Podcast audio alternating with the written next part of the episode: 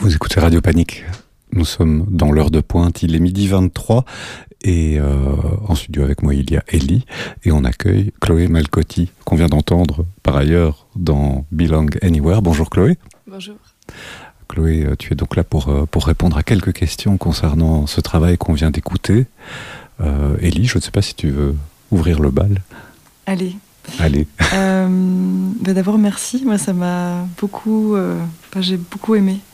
Et je me demandais, euh, comme première question, d'où d'où est venue en fait l'idée de ce podcast? Donc, c'est une question très générale.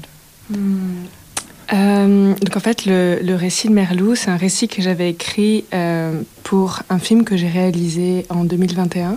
Que j'ai terminé de réaliser en 2021.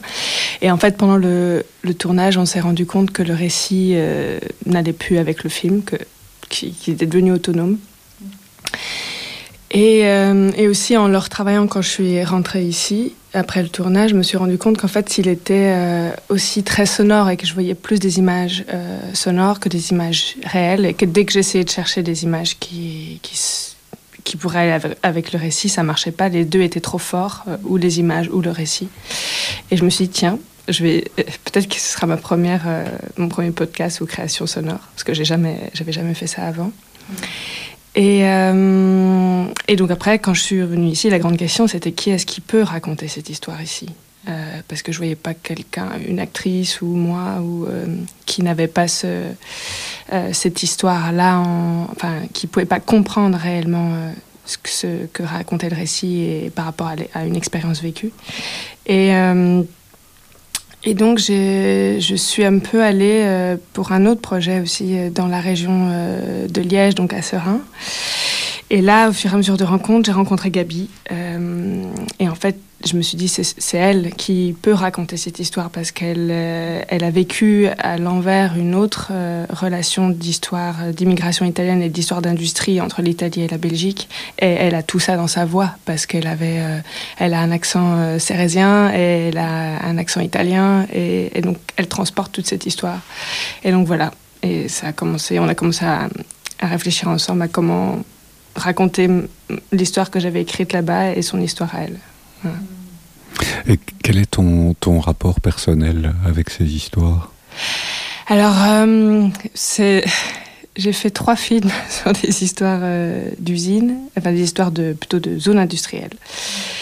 Euh, en fait, c'est, moi j'ai grandi dans ces espaces-là. Euh, mes parents n'étaient pas ouvriers ou ouvrières, mais c'est des, ouais, espaces de mon enfance et je, je pense que c'est des espaces qui m'ont beaucoup questionné.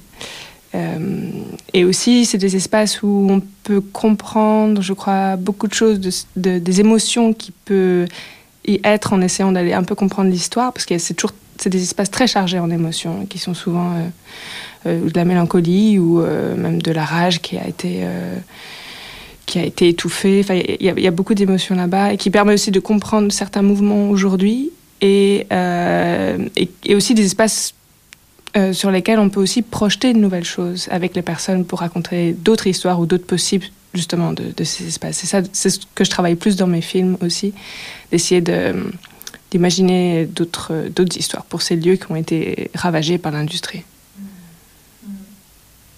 Et euh, moi, je me demandais justement comment tu as appris euh, toute cette histoire avec Solvay qui est venu dans ce, dans ce village à Rosignano en Italie. Et, et, euh, moi, je ne savais pas euh, que donc, euh, les plages étaient blanches à cause de, de la bicarbonate de soude, j'imagine. Ouais, ouais. Et donc, ça m'a. Voilà. Comment est-ce que tu as appris euh, Hmm. Alors euh, ça en fait c'est euh, quelque chose que j'avais pas réussi à faire avec a réussi à faire avec mon précédent film, le film que j'ai fait donc avant Medusa. Medusa, c'est le film que j'ai fait à Rossignano Solvay.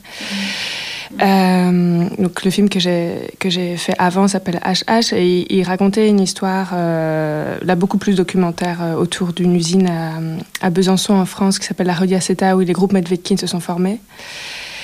Et j'avais l'idée au début de ce film-là de, de, faire, euh, de raconter et de faire le portrait d'une couleur qui serait euh, une émotion, que je verrais comme une émotion, mais qui était vraiment le portrait d'une couleur, une émotion et une couleur qui serait toujours dans cet espace qui était la rodiaceta. Mmh. Et en fait, quand j'ai commencé à faire le film, je me suis rendu compte que c'était pas une histoire de couleur, mais que c'était une histoire de, de lien d'attachement, donc de mains. Donc en fait, le film filme principalement des mains.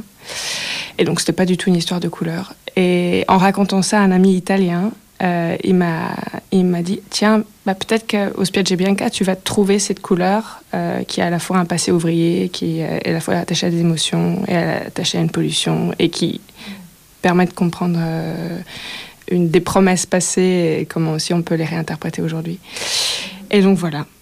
Et j'ai commencé à travailler avec les gens là-bas et ce récit est venu de, différentes collaborations, parce que donc, quand on est allé la première fois avec Giacomo, euh, qui était mon ami italien qui m'avait présenté les plages, euh, on a dormi dans un appartement Airbnb et c'est là qu'on a écrit ce récit, euh, parce qu'on sentait qu'il y avait une, tension très forte dans l'espace. C'est à partir vraiment de ce lieu qu'on a commencé à comprendre toute la, ville. Le, le titre de travail de de Bilang Anywhere oui. qu'on vient d'écouter, c'était d'ailleurs la couleur tombée du ciel, oui. ce qui est euh, ce qui reproduit à la fois cette, cette, focalisation sur la couleur dont tu viens de parler, oui. euh, mais que tu as abandonné en cours de route comme titre, et puis en plus qui renvoie, je pense, à un texte de Howard Philip Lovecraft. C'est ça. Euh, donc peut-être pourquoi est-ce que parce qu'en choisissant de, de titrer plutôt Bilang Anywhere quelque part ça met le euh, le point de concentration sur autre chose que cette question de couleur. Qu'est-ce qui a changé en cours de route? Euh, donc La couleur tombée du ciel, c'est vraiment un, livre qui avait été très influent pour moi euh, quand j'ai commencé tous ces projets. Euh, et du coup, qui est resté, mais qui n'a jamais été le titre du film, par exemple. C'est très clair que le film, c'était pas ça. Mais que pour, pour ce récit, c'était le titre. Et, euh, et en fait, pendant, enfin, pour le récit de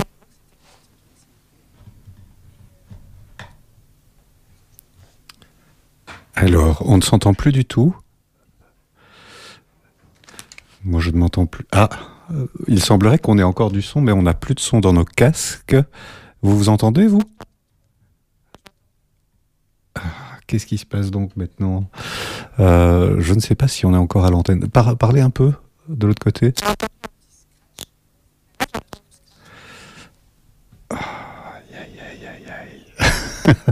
On a un problème technique, les amis. Euh, et donc, ah, ah je... revenu, non? ça revient un petit peu. Ah, par contre, euh, Ellie, parle un peu. Micro, mais je sais pas. Si... Ah, ça y est, ah, il y a l'oreille droite qui s'est débouchée. C'est revenu. Oui, oui c'est ça, il y a les oreilles qui se débouchent. On ne touche plus à rien. Okay. Et on espère que ça tient jusqu'à la fin de l'émission. Qu'est-ce qu'on qu était en train de dire? Euh, Le titre, le titre. Oui. Euh, donc euh, oui, la couleur tombée du ciel et, euh, et en fait c'était le titre du récit que moi j'ai écrit donc qui avait comme sous-titre Merlou. Et, et quand en fait j'ai commencé à monter le podcast, je me suis rendu compte, bien sûr, il y avait encore cette histoire de couleur, parce que c'est aussi ce qu'on allait chercher avec Gabi, euh, le noir de Serin et le blanc de Rossignano. Euh, mais il y avait autre chose qui se racontait, vraiment sur la question de l'appartenance, euh, à la fois une usine qui a toujours, qui a toujours l'impression d'appartenir à enfin qui, qui peut s'imposer partout, qui est dans un rapport colonial à un lieu, et à la fois les habitants habitantes qui se font, elles et eux, toujours euh, éjectés ou, de ces espaces-là.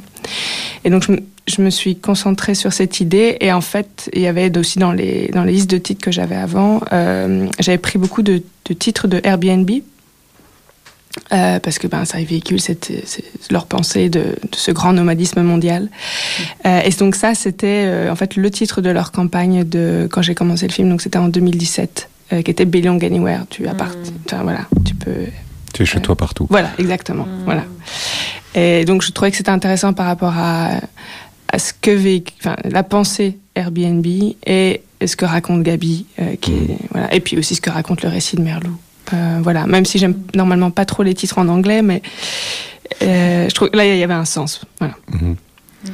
Oui, du, du coup, l'espèce le, le, de, de, de, fil commun, c'est les, les, forces économiques qui, qui transforment les lieux, mais qui déplacent, et, et qui déplacent les corps aussi, qui déplacent les gens. Euh, et et comment personne ne résiste à ça en fait. Comment ça écrase mhm. petit à petit, y compris Airbnb. On a tout à coup, en fait, la première fois que le mot Airbnb apparaît dans dans l'émission, j'ai été assez surpris parce que je mhm. m'y attendais pas du tout. Mhm. Et, et, effectivement, on est toujours dans, dans, le fil de la même chose en fait. Oui, et euh, ce que nous, on avait aussi beaucoup ressenti quand on habitait, euh, quand on logeait euh, dans cet appartement pendant deux semaines, c'était que c'était toujours plus proche. Enfin, que c'était l'intrusion, elle était toujours plus proche. Donc là, elle était dans la chambre d'amis, qui était à la fois, bien sûr, une manière pour elle et eux de, de, gagner un peu d'argent l'été, mais que c'était à la fois très intrusif pour eux et on le sentait, on prenait vraiment leur espace. Et, euh, et donc voilà, c'était un peu les questions que j'ai essayé de, comprendre et de raconter avec le récit. Et moi, j'avais justement une question. Je me... Parce qu'au début, je pensais que c'était euh, Gabriella qui avait écrit ce texte. Mm. bref, non, mais. Et donc maintenant, je peux te poser cette question-là. Je me suis demandé pourquoi justement ce parallèle avec l'histoire du et, et cette mère loup. Et, enfin voilà, j'avais envie de te poser la question. Oui, ça qu'on reste. Ah, euh, en fait, euh, les, les habitants il y a ma voix qui part. Oui, il y a la, voix qui disparaît de temps en temps. En fait, on a, il y a des faux contacts dans le, le prémix micro. Je dis ça pour éventuellement euh, un ami technicien qui écouterait et qui aurait peut-être une solution. Et, tu penses que c'est que pour nous ou c'est pour les auditeurs d'auditeurs ah, Je pense que c'est pour tout le monde là, mais, mais euh, je pense aussi que là, en mettant quasi au maximum, on, on, sort de la zone de faux contacts et que là, ça a l'air plus ou moins stable, donc on peut continuer. Tu peux répondre à la euh, question d'Elie maintenant. D'accord. Je, si, je m'entends un peu. Oui, c'est bon. Euh, eh ben, j'étais partie. Oui, voilà. Les habitants et les habitantes euh, de Rossignano-Solvay euh, appellent en fait l'usine Mama. Hmm.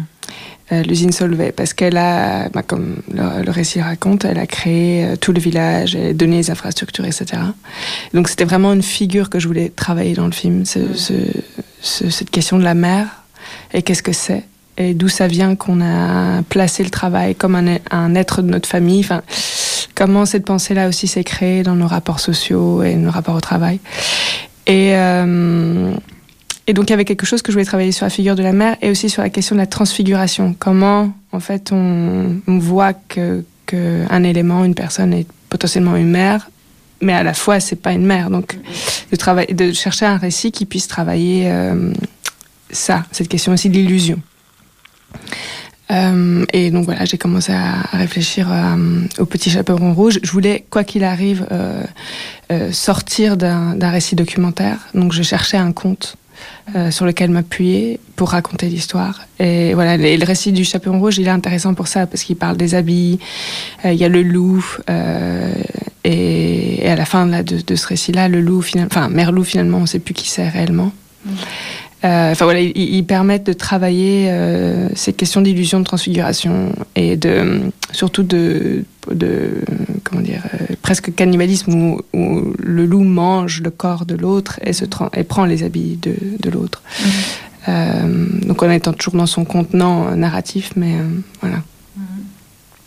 Oui, je trouve que ça fait très bien écho à ce qu'à un moment donné Gabriel a dit de, en fait on se rend compte après avec les ruines en fait de, des usines que en fait on a fait un quelque part pas elle dit pas que c'est un mauvais choix mais enfin il y a eu tellement une grosse transformation une ça a changé la vie de tout le monde la nature et tout et que mhm. ah, je, voilà oui et Gabi aussi elle euh, elle le raconte très bien je trouve qu'elle fait des liens euh, euh, elle parle beaucoup de d'espaces qui dévorent mhm. par exemple la porte de l'usine quand elle le raconte et, et quand on montait on s'est dit mais c'est fou parce qu'on n'a pas c'est pas du tout les choses qu'on a écrites donc ça, on les a mis ensemble au montage. Euh, donc il y a quelque chose qui est de l'ordre de, ce, de cette mère bienveillante et à la fois loup euh, dangereux. Donc, euh, ouais. Au montage, vous avez fait le choix de, de laisser, de laisser beaucoup de vie dans, dans la partie entretien avec, avec Gabriella. On entend, on entend souvent tes questions, mais pas seulement on entend tes questions, on entend un peu le, on entend le silence avant la question, après la mhm. question, euh, on entend un avion qui passe, on entend un coup de téléphone. Euh, c'est, j'imagine, un choix très, réfléchi et concerté de ne pas faire ce montage serré où on entend pour finir que les, que les réponses de la personne euh, qu'on a rencontrée. Oui, je crois que c'était important, je crois, pour comprendre un peu la règle du jeu. Enfin, on s'est posé la question de ma place beaucoup, euh, mais je crois qu'elle était, cette fois-ci, c'est la première fois que je, je parle dans un projet. dans mes films, je, je, je n'existe pas. Enfin, je suis derrière la caméra, mais je ne parle pas.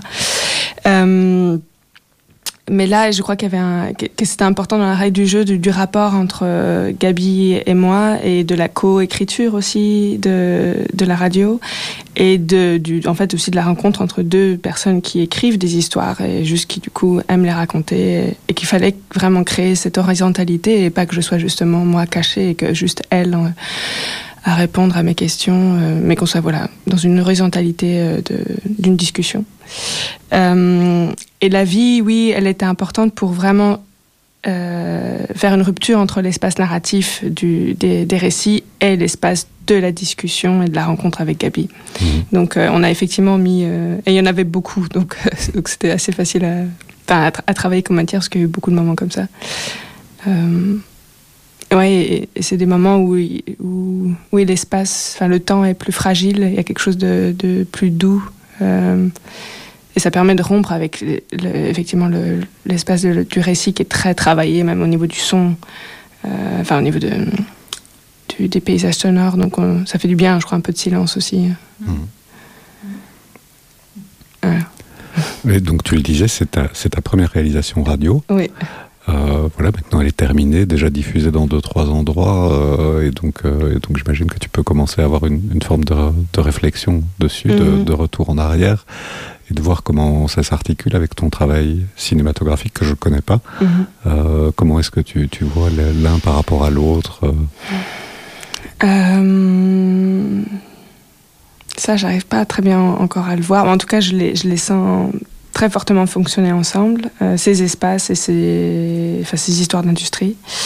Euh, ça a été très dur pour moi de faire euh, ce montage parce que ça a été à, la fois c'était vraiment merveilleux dans le rapport de, justement des sons que, que Rémi Gérard a fait avec avec le texte et, j'avais jamais ressenti enfin, ce plaisir d'associer deux sons, le son de la voix et des sons, d'autres types de sons ensemble et de travailler ça. Et ça, c'était génial. Mais c'est vrai que le montage sonore, c'est aussi un montage qui a pris du temps parce qu'il y avait beaucoup, beaucoup, beaucoup de matière. Et, euh, ça a été dur pour moi, en fait, de monter sans image. Et je ne m'y attendais pas.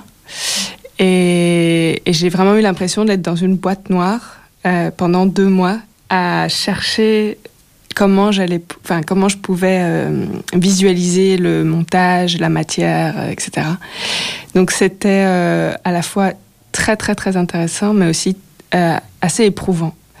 Et donc je, je pense que je vais pas refaire tout de suite une, un podcast ou en tout cas beaucoup plus court. même si voilà ou, ou, avec un peu moins de je crois aussi de matière euh, un peu moins de récit, parce que c'est ça qui est très dur au montage. Euh, pour moi, sans image, de comprendre à comment monter un récit comme ça et une voix, une histoire euh, singulière qui est celle de Gabi.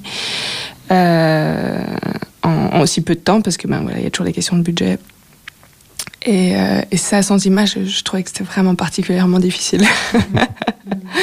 Est-ce que tu penses que ça va changer ton approche du son aussi dans tes films? Oui, bien sûr, ça c'est sûr. Et je pense aussi de, de, des images, et de euh, travailler des images qui sont certainement... Ça va me permettre, je crois, de penser des images qui sont moins naturalistes et beaucoup plus abstraites, et qui permettent du coup euh, de créer des images juste avec le son. Et ça, je, ça, ça a évoqué beaucoup de moments euh, pendant la création de la radio. Ça, j'ai beaucoup pensé à, à comment faire des films aussi, autrement.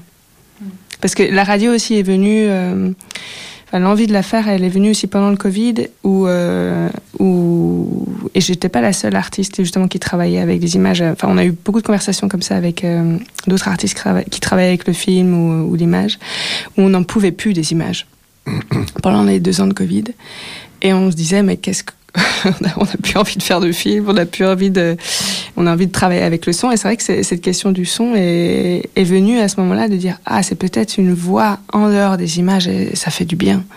Euh, juste dans un rapport aussi plus physique euh, parce que le, les images elles absorbent, elles sont, enfin, hypnotisent, donc on, sort un peu de notre corps. Enfin en tout cas c'est comme ça que je les vis. Que le son euh, me remet dans mon corps. Et euh, et c'est vrai qu'il y avait, il y avait ce besoin-là après le, enfin, pendant et après le Covid. Ouais. Et moi, je me demandais, du coup, justement, au niveau de la bande-son, il y a vraiment. Enfin, moi, je vois ça un peu comme des bruitages. Euh, et comment, comment ça a été créé, cette bande-son Parce que c'est quelqu'un d'autre qui l'a fait, mais en collaboration avec toi, j'imagine Ouais.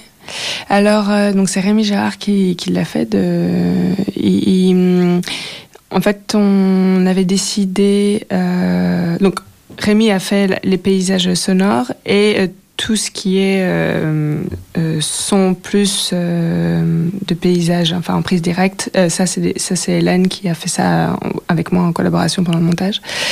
Mais les paysages sonores, donc je lui avais donné en fait une bande son de sons que j'avais pris à Rossignano et de sons que j'avais pris à Serein. Mm. Et avec les motifs les personnages de la radio, enfin du récit, pardon, de Merlou.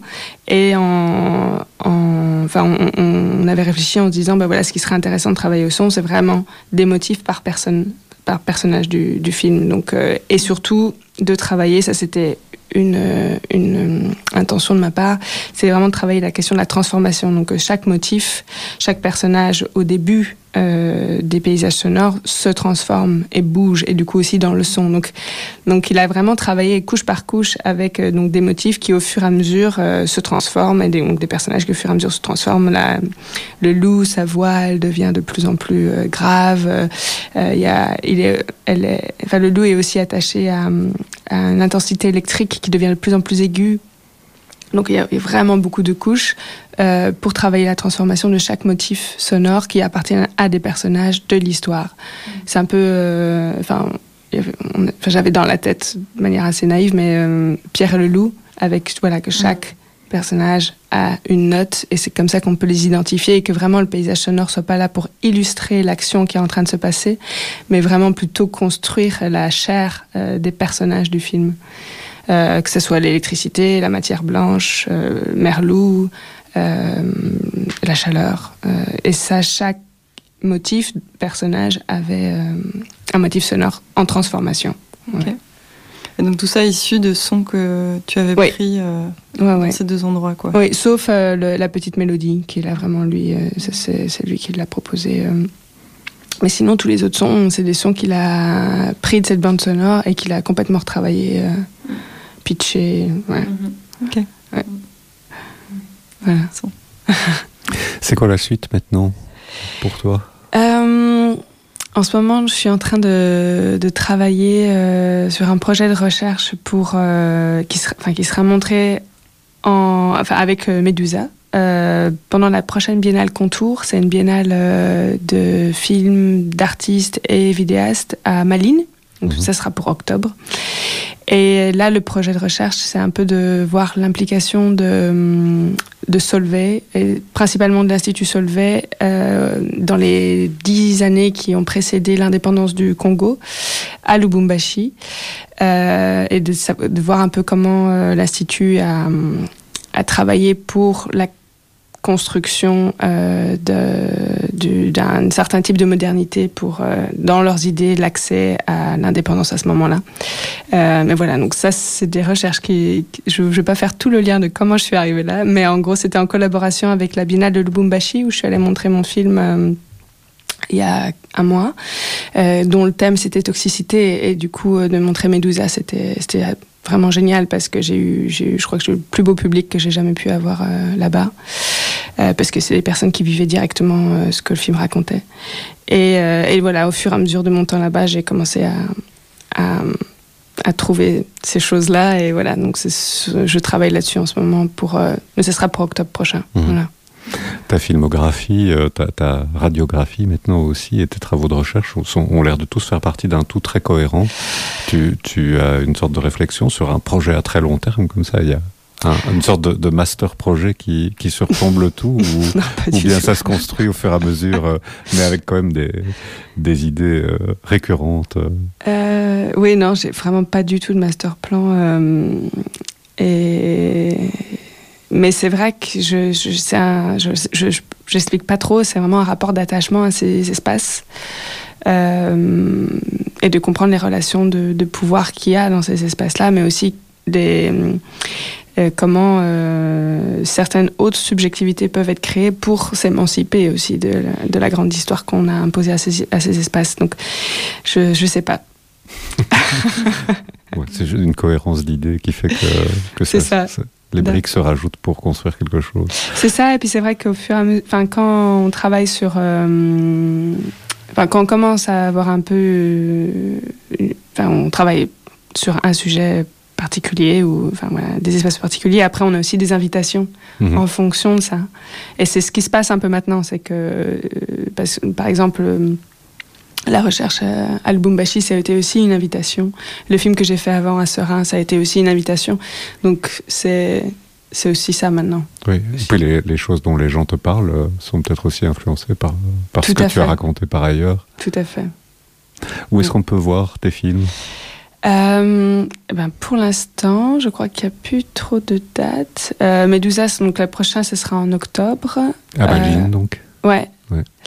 Euh, mais là, pour l'instant, je crois qu'il n'y a plus de date pour le reste. Ok. tout est, terminé ces derniers mois. Patience, alors, ça reviendra.